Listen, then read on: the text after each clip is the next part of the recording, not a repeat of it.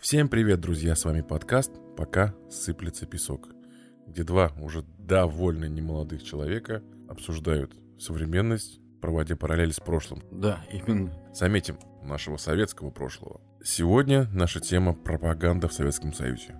Какой она была и как мы с ней жили. Начнем с бытовавшего тогда выражения, речевого штампа, которых, кстати, в этом выпуске, скорее всего, будет много. Он звучит так. Линия партии. Ведь именно коммунистическая партия Советского Союза гнула эту самую линию на идеологическом фронте в сугубо монопольном порядке. Партия тогда была одна, единственная. Коммунистическая партия Советского Союза. И другое выражение это прекрасно иллюстрирует. И звучало оно в то время «есть мнение», и при этом говорящий обычно тыкал пальцем в потолок многозначительно. Ну, иначе говоря, это мнение такое как приказ, который не обсуждается. Всегда нужно было придерживаться линии партии. Но я хочу рассказать, как, например, это было в детском саду. Я думаю, ты в садик ходил, помнишь? Даже если не помнишь, то ты наверняка себе представляешь, как, как тогда было раньше. Первое. Для меня запомнилось, и я до сих пор это храню, образ дедушки Ленина. Э, Ленин подавался как такой добрый дедушка, который вот за нами смотрит на всех портретах с такой прищуром, с такой улыбкой был, рукой махал, в кепке обязательно, с бородкой. Всегда на праздники, на детские э, утренники была большая комната, зал, и в этом зале всегда был портрет Ленина. Утренники были э, Великой Октябрьской социалистической революции. То есть тот день, когда большевики штурмовали Зимний дворец, и во всех детских садах был праздник обязательно. Вот с цветочками мы читали стихи про дедушку Ленина, что-то такое. Портреты действительно дедушки Ленина были в каждой группе, в каждом начальственном кабинете, в каждом школьном классе, в каждой институтской аудитории. Они могли немного разниться от такой черно-белой фотографии скромной металлической рамочки и заканчивая таким огромным портретом, рисованным маслом, такой золоченой багетной раме. Это обычно у больших боссов. И у них же, опять-таки, на столах был, как правило, бюстик Ленина. Дальше. В армии обязательно ленинская комната. То есть там, кроме того, что был телевизор и так далее, тоже бюст Ленина, портреты и все такое. Книги, собрание сочинений Ленина где проводились эти, опять-таки, политзанятия и прочее, и прочее. Да, вот ты сказал про книги. Было очень много детских книг.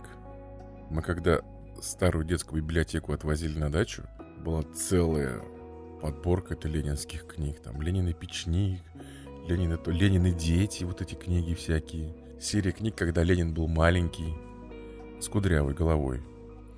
Это тоже вбивалось все в детские умы, в детские настроения в отношении пропаганды. Мы в одном из выпусков говорили, что вообще советские дети и советское детство такое очень милитаризированное было. То есть нас сразу готовили в солдаты. И вот это все начиналось с детского садика. У меня остался альбом выпускной из детского садика. И там большинство фотографий, где я или в каске, ну, в детской, с автоматом, или просто с автоматом, или просто в каске без автомата. То есть э, все праздники 23 февраля, все какие-то утренники, э, помимо детских каких-то вот этих вот зайчиков и снежинок, в большинстве случаев всегда были мальчики-солдаты, а девочки были медсестры. У каждой девочки было через плечо такая белая котомка или сумка, как назвать, с крестом красным нашитым. Она значит медсестра, и на ней была белая косынка. А мальчики все обязаны быть солдатами. Но можно было быть мальчику-танкисту. Это если у тебя был такой шлем с наушниками черный. И можно было быть мальчику-пилоту, если у тебя была пилотка и э, голубые погоны. А в остальном ни влево, ни вправо все были солдатами. И многим это нравилось. Я вот не скрываю то, что на меня это очень сильно произвело впечатление. Я был фанатом всего военного. И книги, и литературы, и фильмы, и прочее, прочее. Тебе тоже как сыну военного наверняка это коснулось. Ну, разумеется. То есть моими детскими игрушками в ту пору были элементы амуниции. У меня был солдатский ремень. У меня была солдатская пилотка. Зеленая, со звездочкой. Дальше. Папина кобура. Ну, давай все-таки с Лениным-то мы как-то так это подзавершим. Я думаю, знаешь, что Ленин будет всю нашу э, сегодняшнюю серию Завершить мы с Лениным не сможем. Нет, мне кажется. Ленин будет, видимо, проходить через этот выпуск красной нитью. Мы, наверное, забыли упомянуть самое главное. А что пропагандировалось, то что э, вбивалось конкретно, ни для кого не секрет.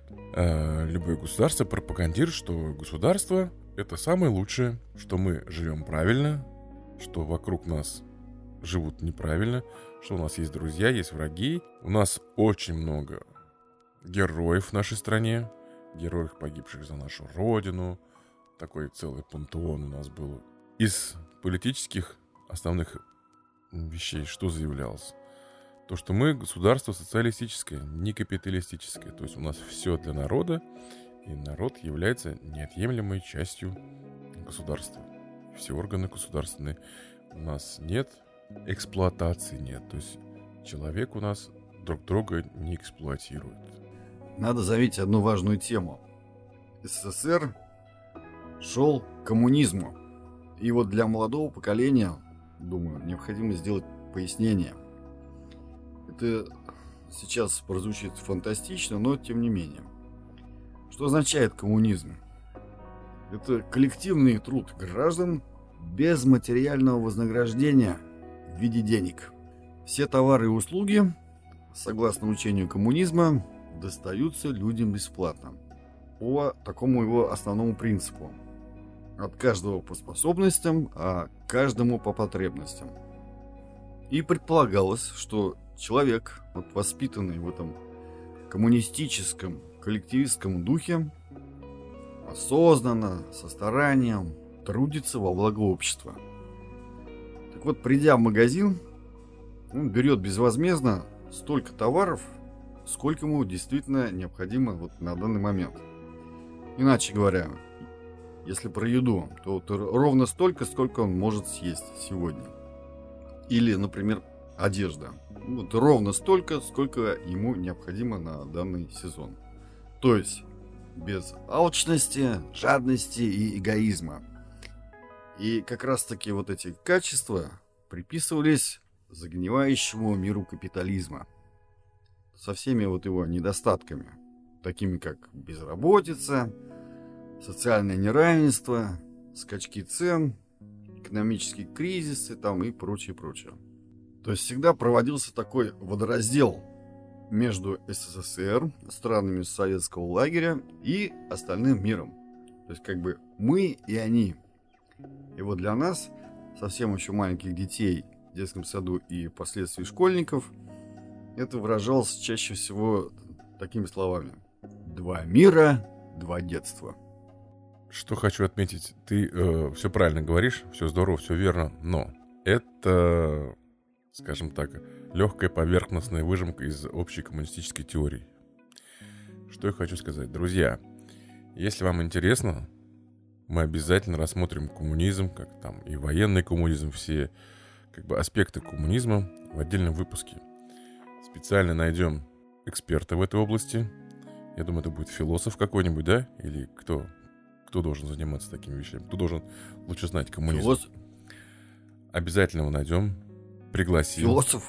Я, нет, я думаю, философ это немножко не его специальность, это, скорее всего, политолог какой-нибудь должен Ну, быть. да, хорошо, наверное, это политолог, да. Скорее всего, ты прав. Философ у меня, кстати, есть. Только сейчас он фотограф. У меня тоже есть философ. Я, кстати, на нем женат. Но тут... Так получилось. Если вам это интересно, пишите в комментариях а, в нашей группе ВК, в нашем Инстаграме, во всех социальных сетях нас очень легко найти. В поиске «Пока сыплется песок» наш подкаст найти очень просто. Мы дали понять, что цель пропаганды была, во-первых, это наше светлое будущее, как говорилось всегда, это коммунизм, наша рулевой партия, Коммунистическая партия Советского Союза – и целью пропаганды был еще наш главный, глава, э, наш главный генеральный секретарь, то есть кто рулил непосредственно страной, человек, который находился у власти. Год от года это, был, это были разные люди. Был период, где они умирали очень часто. Прям. Ну, это отдельно мы с тобой рассмотрим. Но, тем не менее, общая канва пропаганды, она не менялась в зависимости от того, какой руководитель был у власти. Черненко, Брежнев. Общее направление всегда было одно и то же. Да, менялись лозунги. То есть каждый раз новый политический руководитель у нас вставал у руля и выдавался новый лозунг. Народ с великим одобрением его принимал, и мы двигались дальше. Я хочу вернуться к следующему учебному заведению, в, которому, а, в котором пропаганда цвела просто буйным цветом. Это наша с тобой школа. Первое, что тебя встречало в начальной школе, это детская организация, какая-то коммунистическая, можно сказать, наверное, да, октябрята, октябрят. так? Все мечтали ими стать. Надевали октябрятский значок. Значки были разные, были железные, был пластмассовый с фотографией Ленина. Становлюсь на этом моменте, насколько мне известно, вот как раз таки вот эти пластмассовые значки, они были очень модные в связи с тем, что выпускали их якобы цеховики где-то в Кавказских республиках. Это очень было круто, такой значок иметь. То есть в магазине его не тут-то было еще его купить. И фотографии там, э, если обычный значок был просто полностью металлический, из эмали сделанный, то вот в этом пластмассовом была фотография Ленина. Надо еще сказать, что э, класс делился на звездочки. Кажд, каждая звездочка состояла, ну, из пяти человек, ну, это понятно. Э, был командир звездочки, и в каждой звездочке распределялись э, свои роли, свои задания каждому давались. Я, например, был цветовод в нашей звездочке. У меня до сих пор значок этот. Я помню, мы его рисовали очень долго. То есть я был цветоводом, и я поливал все цветы. А девочка была медсестра одна. У нее, значит, было всегда вот это вот про то, что я говорил. Такая котомка э, с красным крестом. Санитарная сумка. Ну, да. С бинтом, йодом. С классикой же мы говорили о том, что запас лекарств в то время не так велик был. Классика жанра это был бинт, йод, ну, вата, может быть. Все. Ну да, да, да. Но ты так говоришь, санитарная сумка. Но это такая детская уж какая-то сумка назвать очень... Зато с красным крестом. Да, очень эффектно ходила, смотрелась. Так, вот вот что касается... А какие-то... Да, у октябрят были правила. Там их, по-моему, пять, что ли, было, этих правил октябрят. Но, в числе прочего, финальное правило октябрята — это будущие пионеры. И вот тут надо такой момент очень важно заметить. Если в октябрята принимали всех оптом, что называется, по-моему, в каком там классе-то, во втором ли, что ли, кажется так. Да-да-да, ну, то есть без всякого, без, собственно говоря, без разбора. То есть линейка, вот, бац-бац, все октябрята. Все со звездочками. То вот в пионеры уже не поголовно принимали, надо было заслужить. И какие критерии оценки были? Первое, учеба. Второе, поведение. И вот, кстати, мне вот, ты же все-таки родитель детей. Вот скажи, сейчас оценивается поведение в дневниках? Потому что нам ведь выводились еще оценки за поведение. Таких оценок за поведение нет, но ситуация немножко другая. Сейчас WhatsApp-чаты. Ах, вон как. Поведение, все это очень быстро регулируется.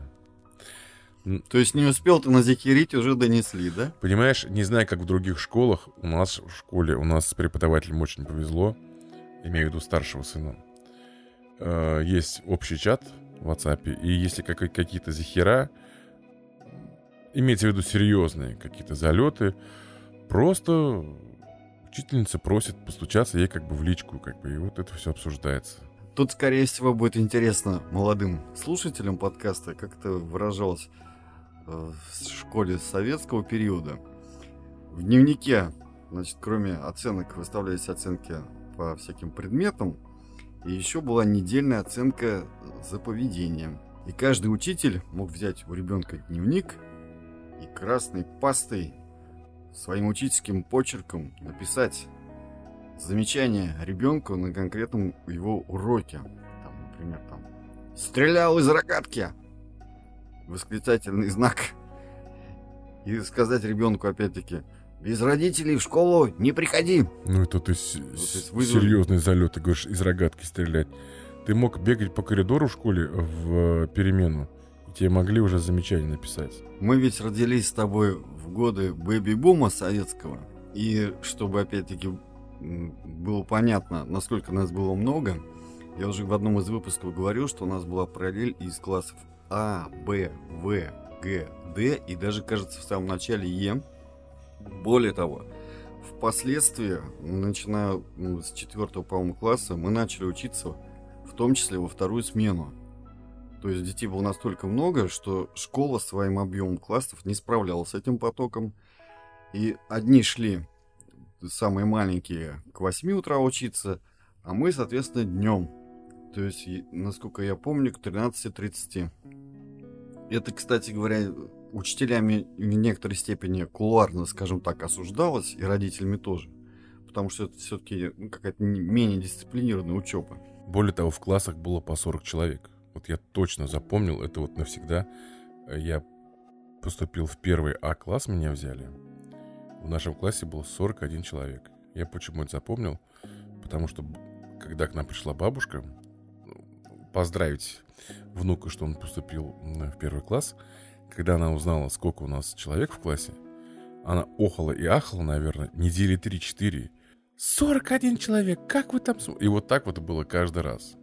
Порядок, тишина была просто гробовая. Сейчас в школах, опять-таки, брюзжу, как старая корга, но сейчас такого нет. Тишина, когда шел урок, ты идешь по коридору открытых классов, тишина была такая, что можно было услышать каждого преподавателя из каждого кабинета.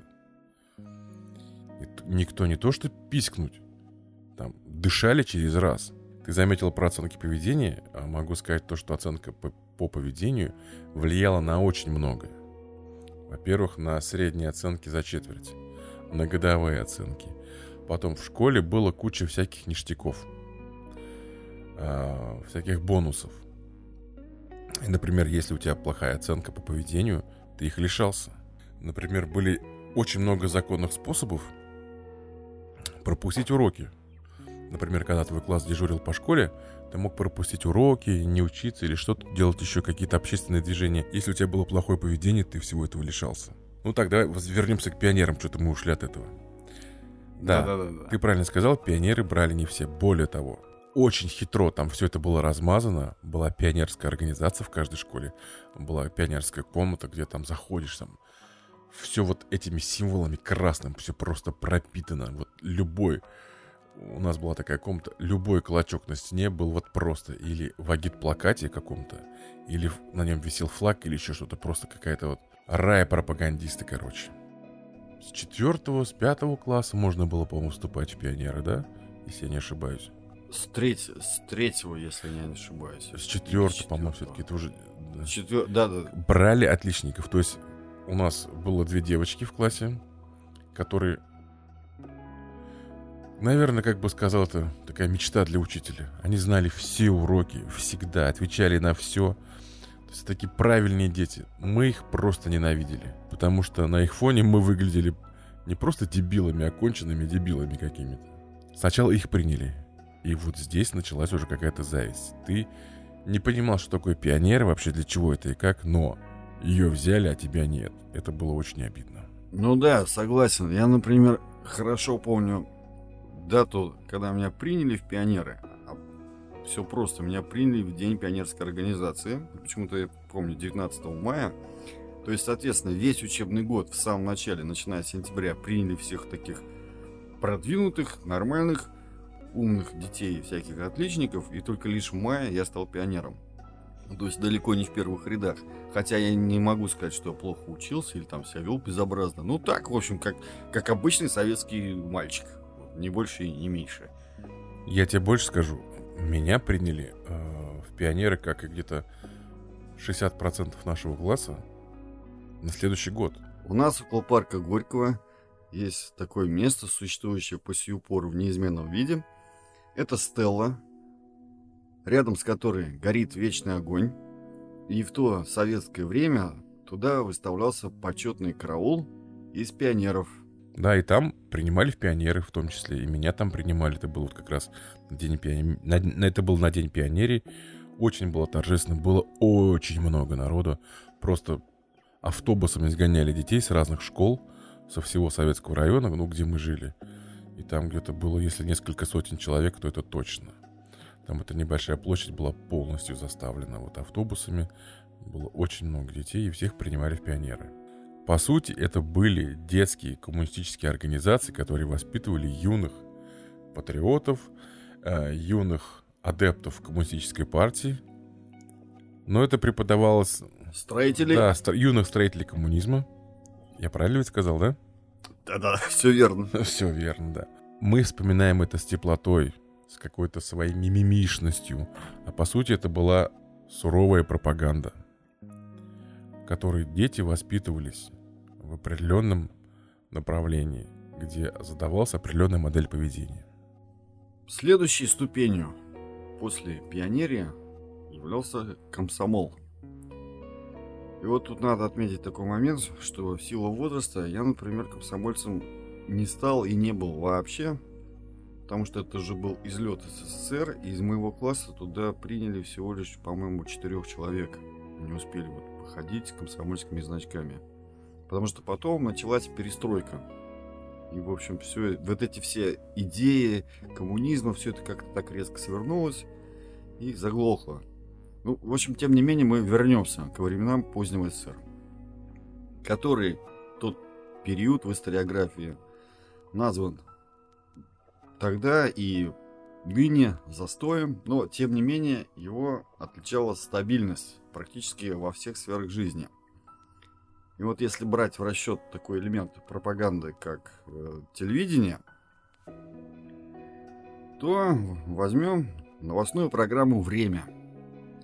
Вот стандартный ее сценарий. Первая там заставка, дальше «Вести с полей». То есть в зависимости от сезона посевная или уборка урожая. Далее. Новости индустрии тяжелой промышленности. То есть это какой-нибудь там сверхплановый выпуск стали, видеоряд, значит, вот эти домные трубы и рельсы раскаленные выкатываются по конвейеру. Значит, или открытие какого-то очередного завода. Дальше. Что-то из международного такого. Приезд в Москву какого-нибудь руководителя иностранной державы. По поводу этого такое легкое сообщение, значит.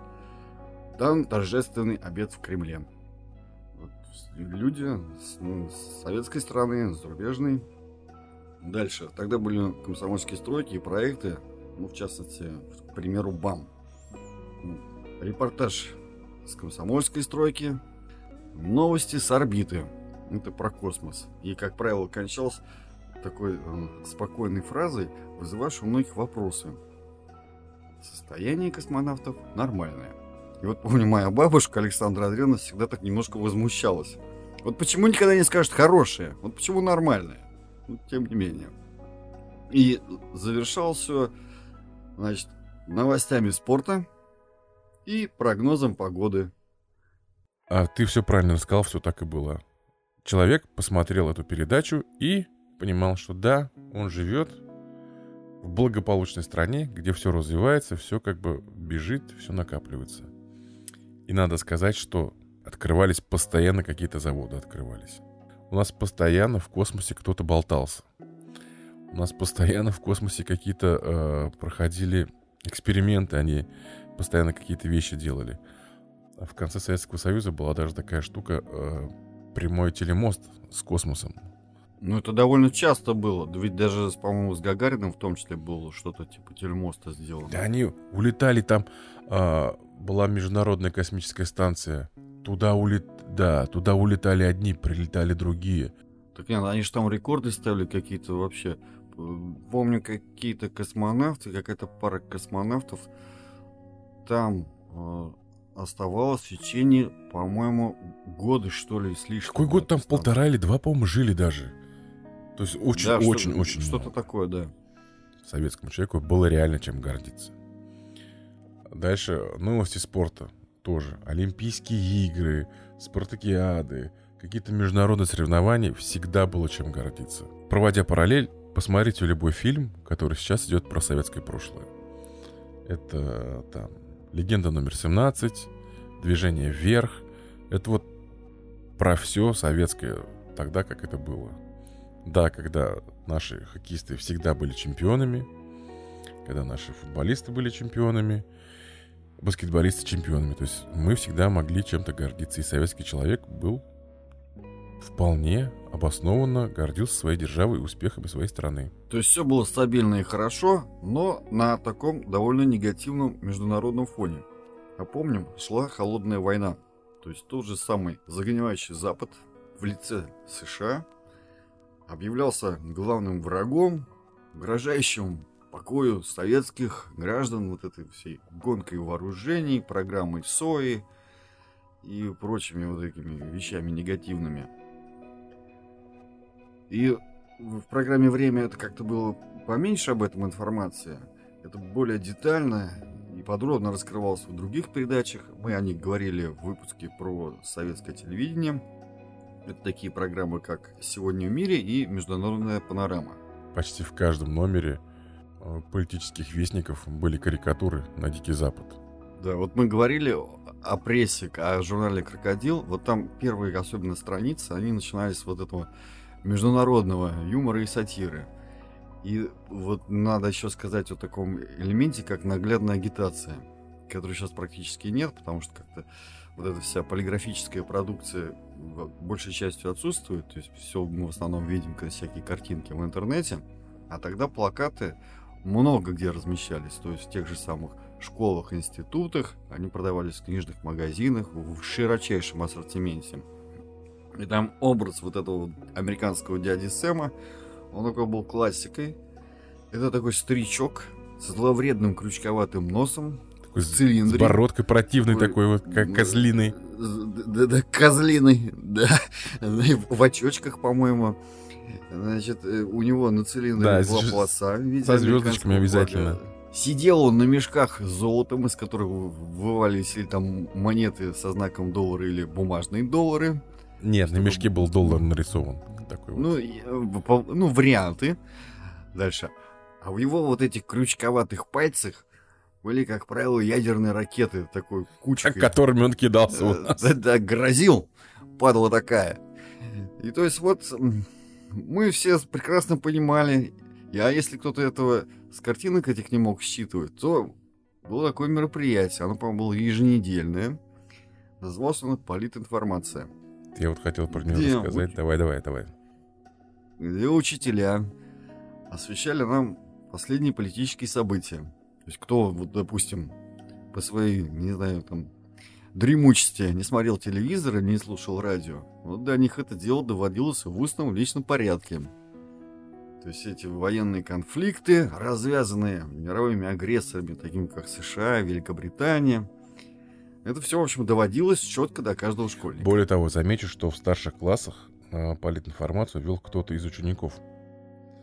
Ты говорил в начале, э, младших классах эти были учителя, а в классах постарше это были сами ученики, они сами готовили, я потому что тоже готовил, э, брали сводку новостей и готовили пятиминутный выпуск политинформации, у нас был по понедельникам. Вся учебная программа была составлена по определенным параметрам, э, в определенном ракурсе, где вся информация подавалась в таком виде, что Советский Союз — это борец со злом, где мы единственная страна в мире, где социализм победил. И ребенок учил историю и прочие всякие предметы.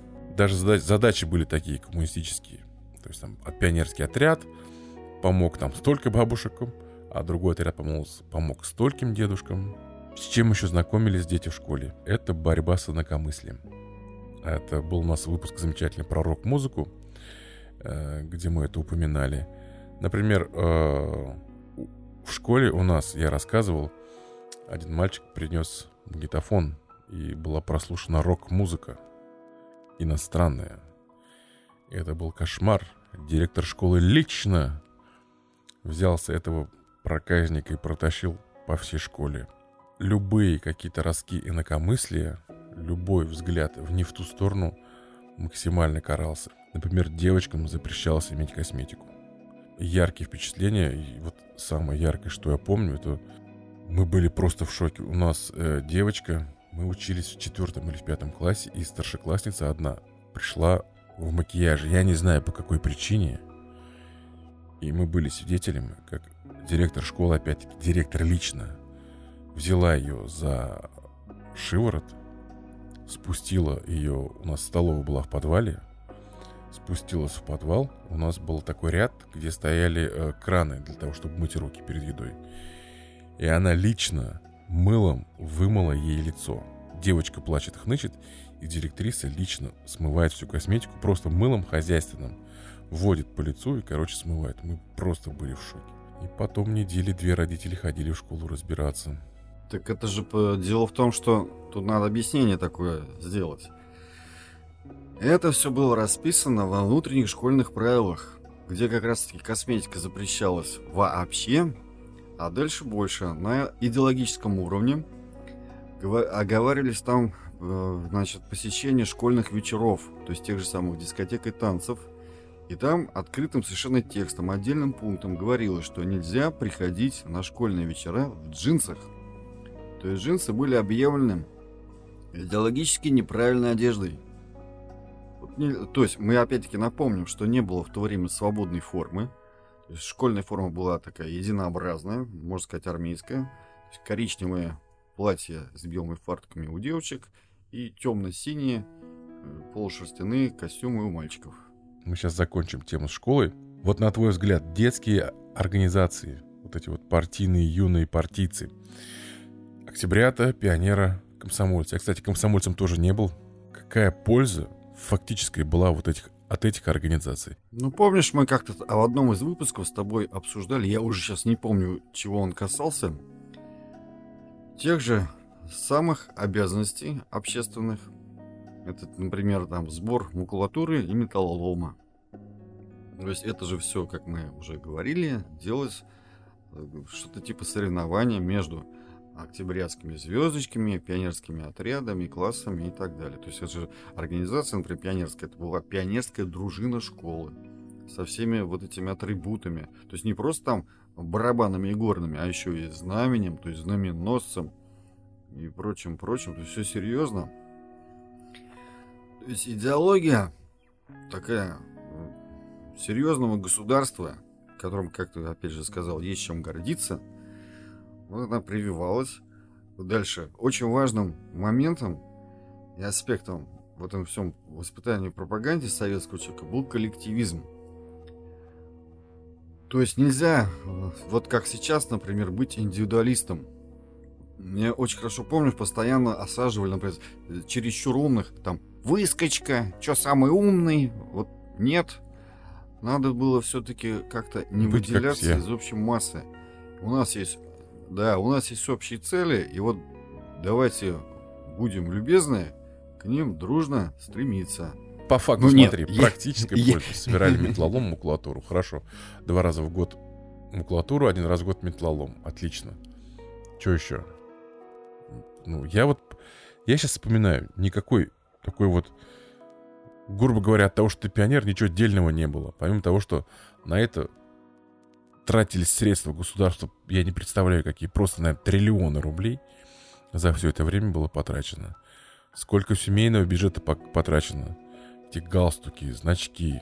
Пионерский галстук на самом деле был в некоторой степени расходным материалом. По какой причине? Он делался из очень тонкого синтетического материала, ацетатный шелк он назывался.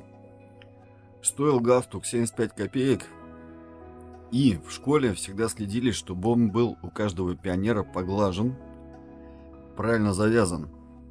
А вот гладить его это отдельная история. Учитывая, что у ребенка не очень-то много навыков в глажении чего-либо, то вот галстук надо было, чтобы его не спалить, чтобы он не расплавился, этот ацетатный шелк.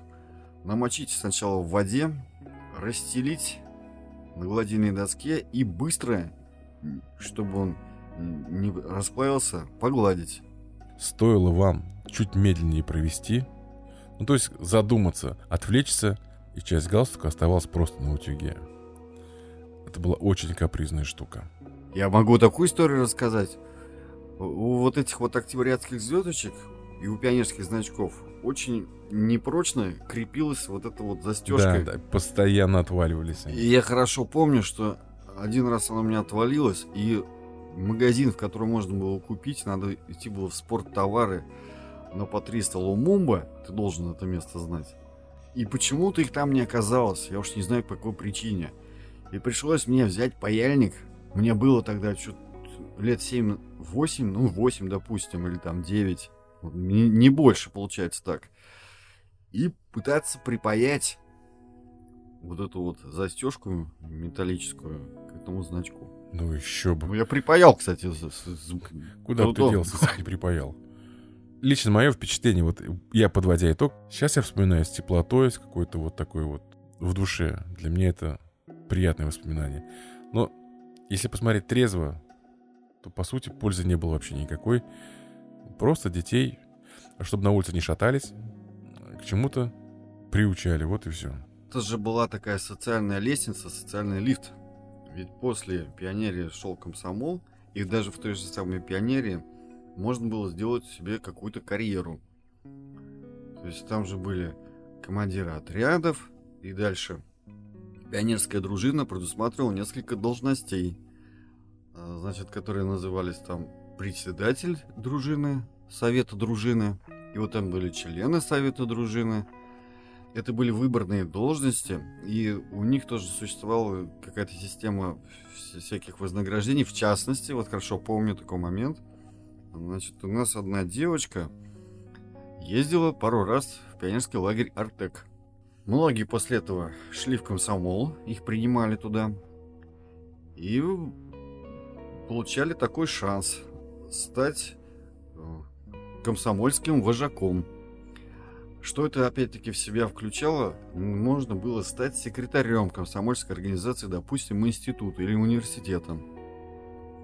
И мало того, эта должность она еще имела такую приставку «освобожденный секретарь». То есть, что это, э, несмотря на то, что как оно звучит, освобожденный, на самом деле все еще круче, чем вы думаете. У него еще, если я сейчас не ошибаюсь, у него была зарплата. То есть он руководил этой организацией в институте или университете и получал за это первое кабинет, то есть комсомольским знаменем, бюстом Ленина чуть ли даже не секретарем, если я не ошибаюсь, и даже какую-то зарплату.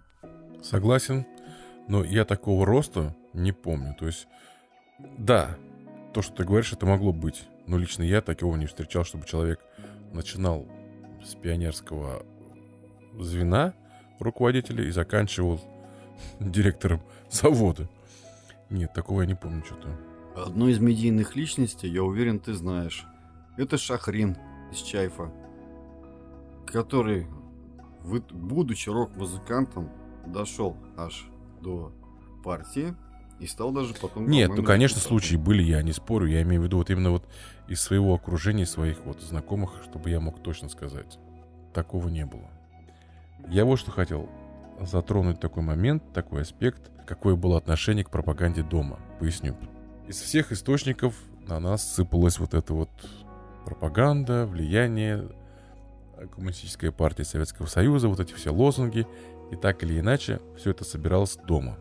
Какое было отношение к пропаганде дома, в кругу семьи?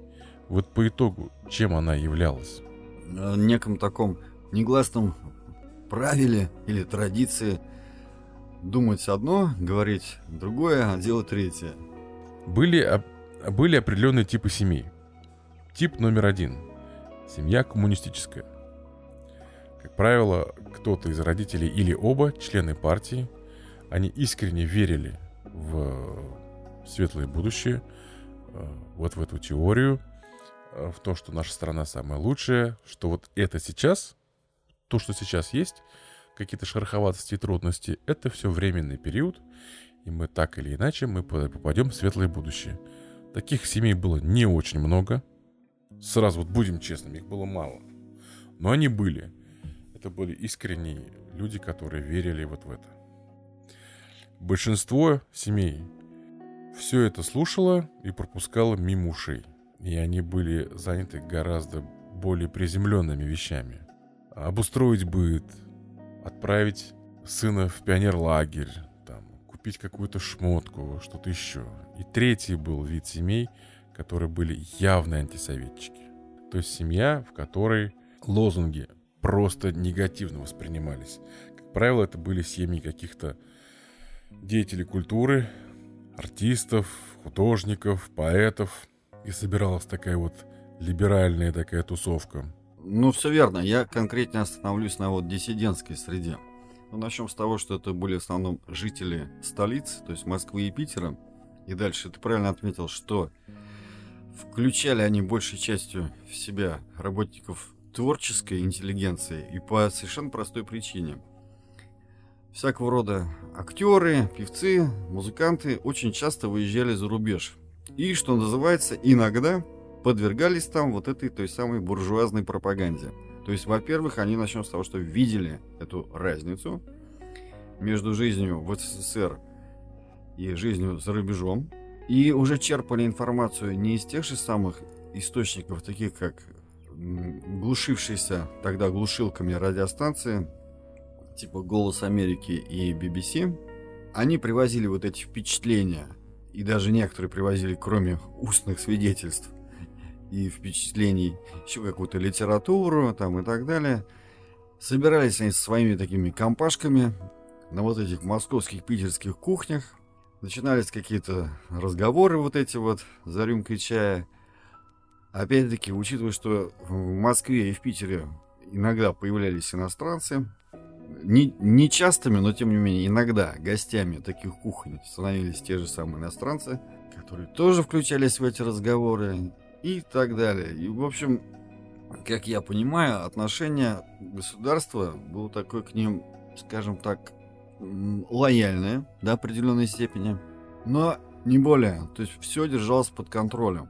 Процветало в этой среде и стукачество жуткое, и все, в принципе, об этом знали, что всегда за это дело могут наказать, поскольку это люди, которые вот просто в силу своей профессии должны были, там, скажем, как из трупы театра исключить э, какого-то там актера.